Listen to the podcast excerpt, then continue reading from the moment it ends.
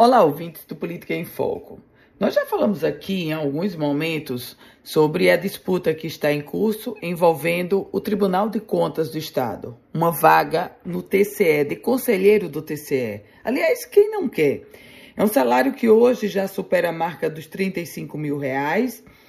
O emprego é vitalício, você vai até 75 anos, depois se aposenta com o mesmo salário e tem uma super caneta para nomear os cargos comissionados do seu gabinete. A próxima vaga vai ser aberta em maio, com a aposentadoria do conselheiro Tarcísio Costa.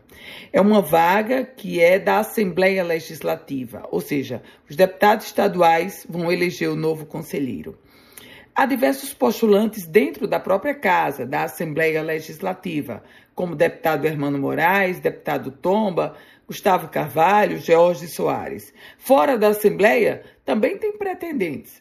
O secretário-chefe da Casa Civil, Raimundo Alves, e surge agora um novo nome, ou melhor, um nome que está mais escancarado, porque ele sempre quis. Do vice-governador Walter Alves. O vice-governador Walter Alves tem sido colocado na mesa de negociação como uma das possibilidades de preencher a vaga de conselheiro do Tribunal de Contas do Estado.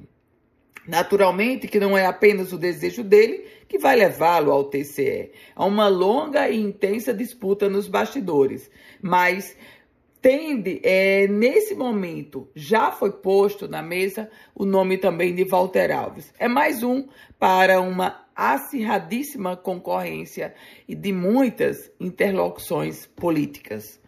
Eu volto com outras informações aqui no Política em Foco com Ana Ruth Dantas.